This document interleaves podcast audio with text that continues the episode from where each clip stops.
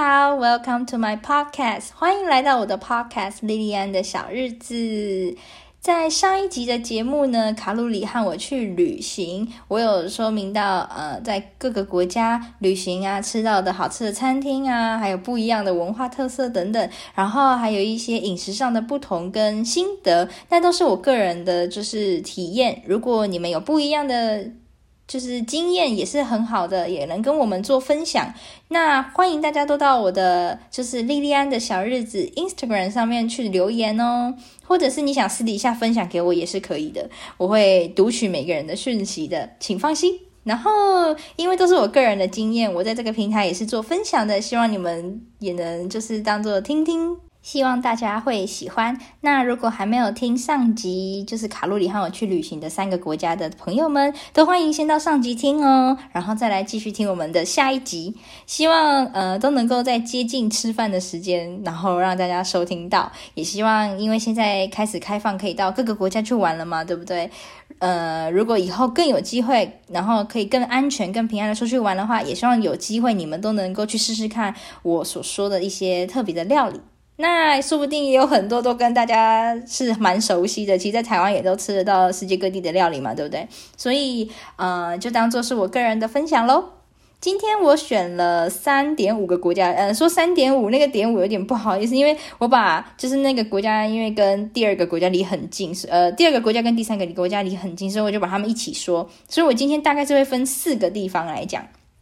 首先呢，我想跟大家分享的是韩国。小时候呢，我都常常被说长得很像韩国人，所以我就开始好奇韩国到底是一个什么样的地方啊？那些人到底长得什么样子？是跟我都很像吗？所以我可以在那里找到我呃多年失散的姐妹吗？或者兄弟姐妹这样子？没有了，开玩笑的。其实也是因为韩剧呃进入台湾，所以呢，我身边的朋友可能看一些大长今啊、浪漫满屋啊这一类的剧，就会觉得我可能好像。跟那些人长得长相是蛮像的这样子，所以就嗯，因为韩剧的影响，我开始也开始看韩剧，然后喜欢看他们吃的东西，特别是像泡菜啊、小菜类的东西，我都会觉得哇，他们每次上来都是超级多，就可以占满整个半个桌子都是小菜，我就觉得哇，好丰富哦。然后又加上他们有一些像拉面啊。韩式拉面不是日式拉面，韩式拉面，然后一些锅物啊、小菜啊，还有泡菜啊、拌饭等等，都让我觉得哇，看得口水直流啊！所以呢，我就希望自己有一天可以到韩国去旅行。那韩国呢，其实。你们会想到说他们的食物可能都是辣的，不过他们近期也开始研发一些比较不辣的，甚至他们小菜其实很多也都是不辣的。比如说像一些马铃薯啊料理那些，他们小菜也是有不辣的小菜，所以害怕辣的朋友们也其实也不用担心，去韩国玩也是非常，其实它是一个非常和蔼可亲的地方啦，因为很尊重大家的口味这样，然后。我本身是因为家庭的关系敢吃辣，所以对于韩式的辣那种甜辣我都可以接受。当然不是说什么辛拉面或者是那种呃就是爆辣。你们最近吃的火鸡面那个有没有？当然那个我当然是也是觉得超级辣。我火鸡面我沾那用那种大概指甲般的大小我就不行了，因为它真的超级辣的。如果没试过朋友。不怕辣的朋友可以去尝试看看，但它真的超辣。我在这里的就是超市买过，在加拿大超市买过，所以我就觉得我没办法接受。我我后来就把那些泡面拿去，就是做成炒面或是别的面条，完全没有加它那个辣酱。OK，说到辣呢，其实韩国的辣偏就是大部分都还是偏那种甜辣甜辣，它的辣是我可以接受的，是比较温和型的，不会像那种很刺激你的那一种，所以我都基本上都是可以接受的。那也因为喜欢韩国，所以跟男朋友到韩国玩过一次。哦，说到这个，我真的希望我。之后还可以再去玩，因为听说他们最近多了很多就是餐厅，然后疫情后也开始就是我看很多那个吃播啊，都会有一些不一样的就是混搭料理的方法，或是去超市怎么把 A 放跟 B 放在一起，然后就变得超好吃的感觉。我每次看他们那个影片，我都觉得我肚子超饿的。然后其实去韩国玩的时候，我们也有分去餐厅吃饭，然后也有在路边吃嘛，然后或者是在呃一些像市场这些地方吃。我发现其实根本不用，真的你不用去到高级餐厅吃高级料理，当然那也是另外一种品尝美食的。就是方法，但是我发现，如果你是有经济计，就是经济预算问题的，其实没有关系，你还是可以到街头小吃、夜市市场，这都超好吃，而且超便宜，小个短袜，你知道吗？非常棒，而且他们那边就是像市市场里面的啊，这些大妈啊，或者是像街头小吃的一些年轻人，他们都非常热情诶，而且他们有些是真的会说中文，而且他们的英文啊，就算中文不通，你讲英文，他们英文非常标准。我觉得现在韩国人学英文，可能真的是有在纠正那个咬字吧，他们真的是，就是他们讲的口音真的是非常棒，然后他们每一个就是。小吃都非常的有特色，当然也有就是非常传统，像什么炒年糕啊，或者是鱼板汤啊这类的。真的，你在秋冬去韩国的时候，你就会觉得非常适合，非常暖。特别吃到那个鱼板汤，哇塞，就是真的是韩国才有那个味道。在台湾我不知道，可能是水源不一样吧，好像就是少了那个味道。我每次呢在边看那些韩国的介绍啊，或是韩国的小吃这些，或是吃播。我男朋友都会回我一句：“你为什么要来加拿大？你除了为了跟我以外，你为什么会来加拿大？你应该要去韩国读书啊！我觉得你好适合在韩国，反正也蛮好玩的，蛮有趣的。希望大家有机会在开放后可以去。好像韩国十一月要开了，是吧？希望就是有机会可以再去韩国，也希望我之后旅行可以再回去韩国一次，让我可以在那里留多天一点。我上一次好像是去四天三夜吧，我觉得不够，可能要去半个月才够。”那第二个国家想跟大家分享的是港澳，其实就是我说的，因为香港跟澳门嘛，它是两个地方。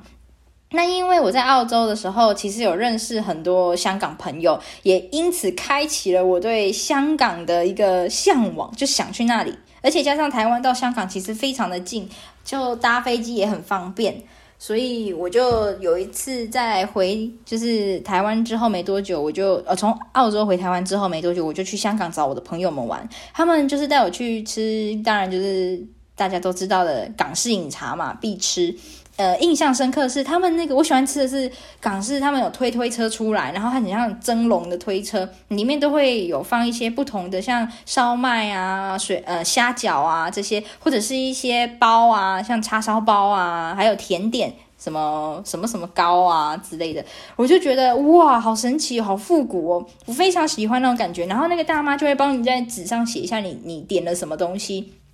之后呢，就会有呃，就是如果你吃饱了，就会有人来帮你结账。我觉得这是非常棒，而且他可以跟朋友一起就是聊天，然后分享。其实我每次去吃港式，我都很喜欢找一群朋友一起去。就算在台湾，就是点餐这样子的方式，我也喜欢找朋友去，因为嗯、可以点比较多种，然后可以品尝到比较不就是不一样的一些新的食物啊，跟菜肴这样。所以我就会想找好几个朋友一起去吃港式饮茶，然后聊天，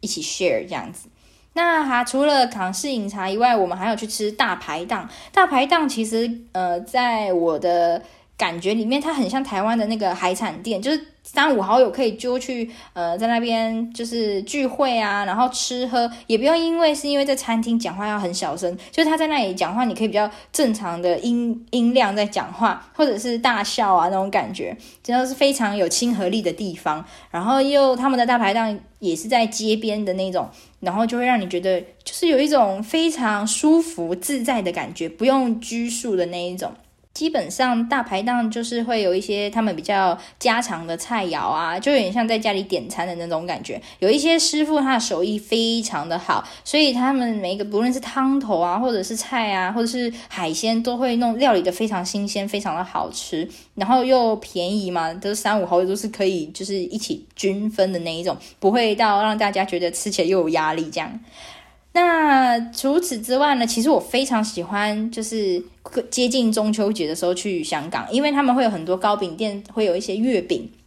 我虽然不喜欢吃太多的甜食，认识我的人其实知道我不太喜欢吃蛋糕啊或者糕点类。如果真要买，我其实会很喜欢香港的那个流心月饼，就是那个有蛋黄会在里面。融化变成流沙的那一种的月饼，我非常喜欢吃，特别是香港的，因为我曾经在一间糕饼店买回去给我爸爸妈妈，就是月饼嘛，就是中秋节的时候吃，他们也是觉得在香港买的那一个真的非常好吃，就是不知道为什么他们的味道做的最刚好，然后也不会说太死咸或是太甜，他们的饼皮也不是硬的，它那个饼皮是软绵软绵的，很像在吃嗯绵密的蛋糕那种感觉。可是它也不会像台湾有一些传统的月饼是比较硬皮的，没有说不好吃哦。我只是比较个人喜欢吃软绵的，就是比较像海绵一般的月饼，所以我我自己个人的口味的问题，所以我比较喜欢就是港式的月饼这样子。然后再来呢，就说到了澳门。其实香港跟澳门离得非常的近。我是刚好有一次呢，好像听到周杰伦的什么说走就走是什么的旅行，对不对？啊，对不起，那个有那个周杰伦迷的，现在这里跟大家说对不起，我没有把那个歌名念好，还是说走就走的旅行吧。然后听到这首歌的时候，就觉得哇，好热血哦！我就觉得我好像很久没有做那么热血的事情了，所以我就趁我男朋友不记不注意的时候，然后就跟他说，呃，问他什么时候放假，所以我就买了机票，然后就带他一起去澳门玩这样子。那时候好像刚好是在放年假吧，所以我然后也刚好我抢到便宜的机票，我就跟他一起去玩。重点是他其实在我买机票那天，他是去面试，他去面试星宇航空。我就趁他在面试的过程中买了机票，然后跟他面试完的时候跟他说：“哎，我们几月几号那周我们就去澳门玩哦。”然后他也是觉得蛮热血、蛮酷的啦，虽然他有点就是错愕。那我们那时候去的时候，其实澳门呢，它也是有港式的料理。我男朋友是没有去过香港的，所以也在那里尝试了呃很多就是香港的一些港式饮茶呀，还有一些像菠萝包啊这一类的美食。他自己也是很喜欢吃甜点的，所以他觉得都很好吃。还有一个比较特别，是我们还有吃到葡式料理，因为之前好像是以前呃葡萄牙人有在澳门就是殖民吧，如果我没有记错的话。所以那边有留下来很多就是葡萄牙人，所以那边也产生了很多葡萄牙的餐厅。我特别喜欢他们有，因为我们那时候是没吃过，所以我就去就是预约了一间 buffet，就是吃到饱的那一种。然后它里面有各种就是葡式料理，比如说像海鲜啊，他们其实很重海鲜，因为靠海嘛，of course。然后还有一些肉品，特别是有一些我们比较平常不会吃到的。呃，东西像是一些肉品，就它会制成肉干，然后把它切薄片，让你可以夹着起司啊、水果，然后跟面包上面这样吃。还有一些像炖牛肉啊，然后还有呃烤马铃薯啊，他们还有很多就是塔类的蛋饼，呃蛋饼吗？不是蛋饼，是蛋糕跟甜点啊，就是。特别有名的，就像是葡式蛋挞。我们平常在台湾可以买到那种一般传统蛋挞，可是我好像比较不喜欢吃那个传统蛋挞吧。我喜欢吃酥的那一种，就是葡式蛋挞，有点像肯德基的那种蛋挞。哇塞，真的超级好吃的。他们中间那一层是比较绵密的。有些外国人他喜欢吃我们传统那种蛋挞，但也有一部分的外国人其实喜欢吃酥皮的那一个，他们觉得中间的那个。内馅比较软绵，然后味道也比较强，所以他们很喜欢那个有一种淡奶味的那种感觉。我曾经问过那个面包部的那边的客人，所以我就知道了这个部分。就诶，我问他们说，你们比较喜欢吃哪一种？然后他们就有跟我说，他们有的人喜欢吃硬的，因为他们觉得那个。呃，比较适合小孩子一起来吃啊，不会真的不会掉东掉西的。然后他们就是有些大人也说，他们还不是比还是比较喜欢吃葡式蛋挞，他们觉得葡式蛋挞是一个很酥皮、很香浓的甜点，这样子形容给我听。所以蛮特别的是，在澳门可以吃到葡式料理，因为平常根本不会吃到，所以很高兴有个机会到澳门去的时候可以吃到这道料理，吃到这些料理这样子。最后一个来讲加拿大，就是我大部分的时间就是在这里的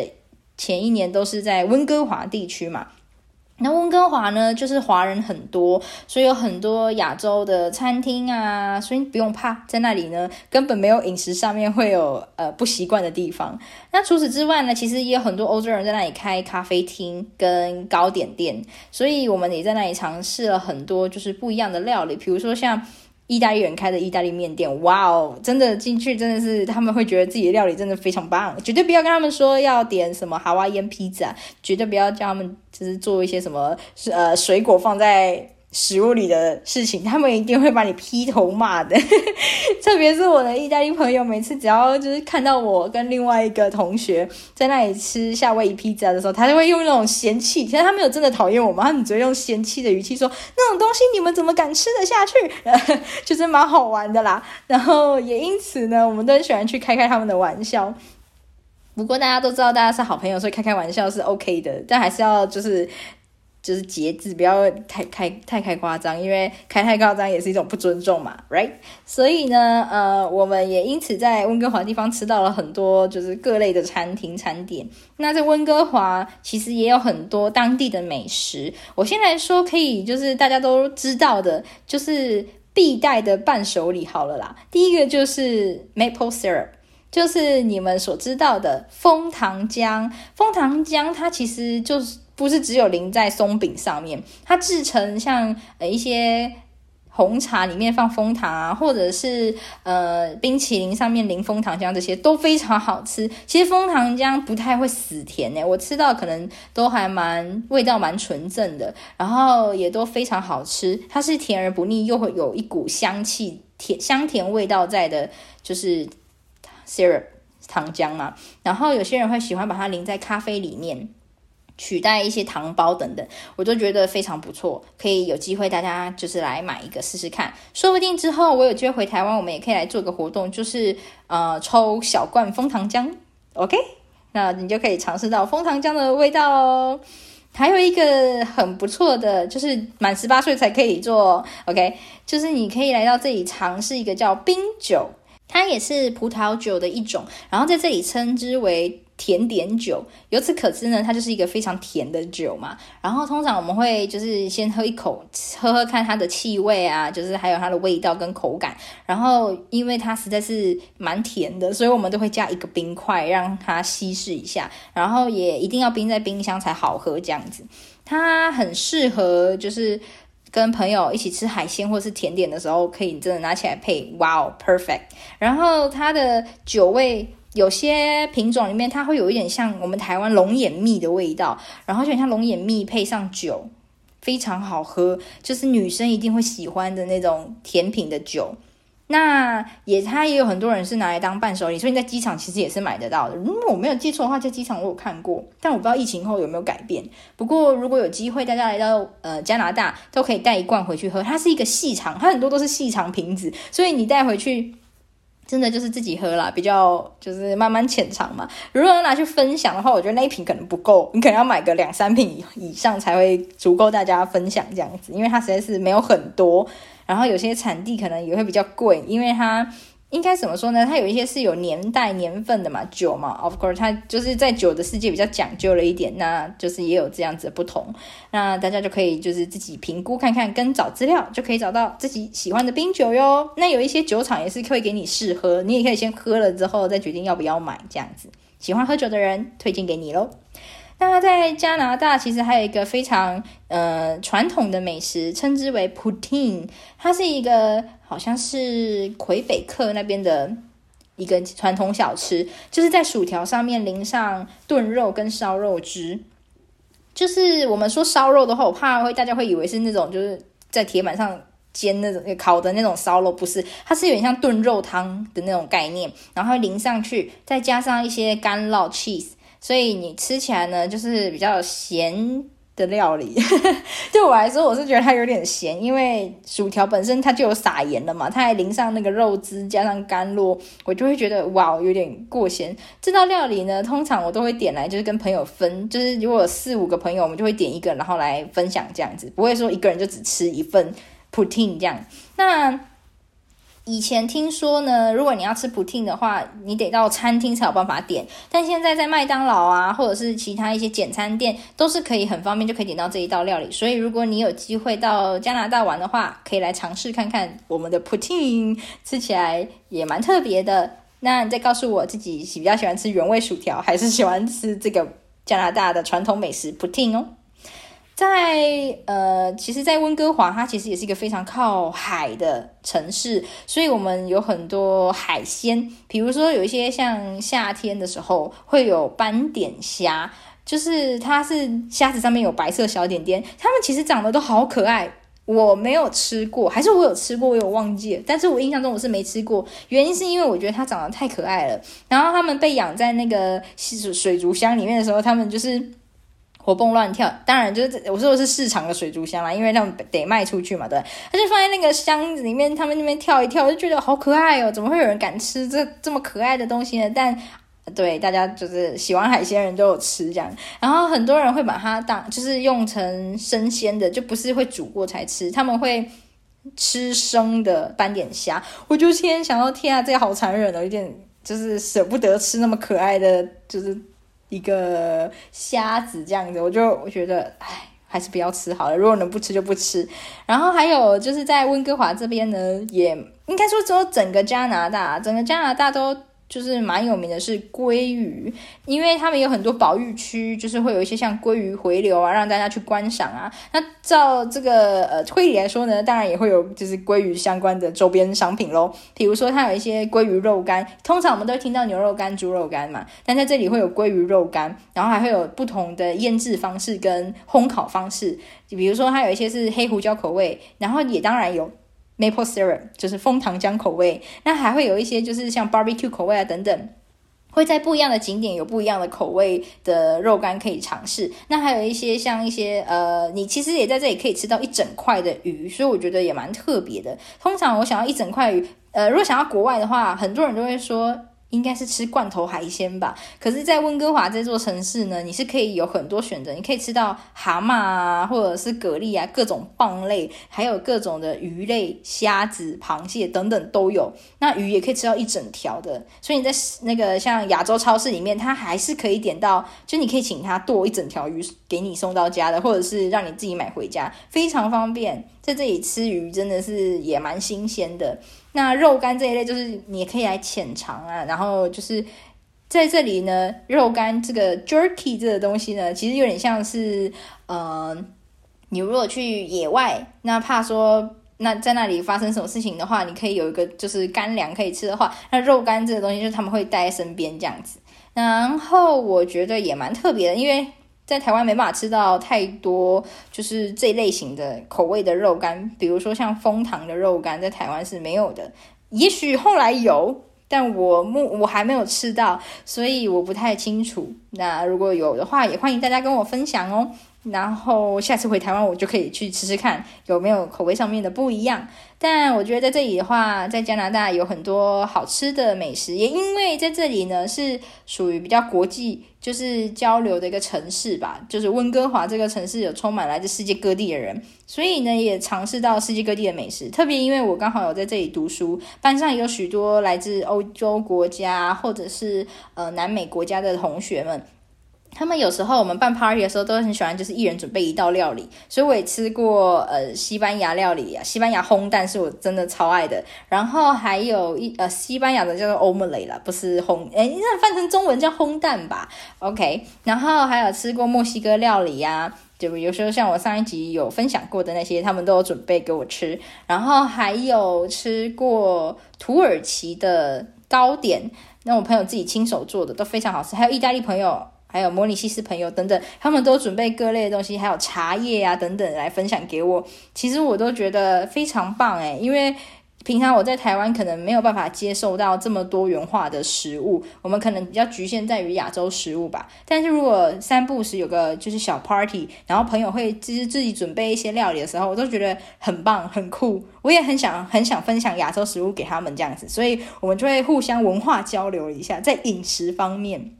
当然，应该没有人会不想要吃东西或不喜欢吃东西吧？也许有，但是至少我身边的朋友都是爱吃的吃货，所以我们都非常快乐，分享食物，各地美食。如果吃到好吃餐厅，也会互相分享这样子。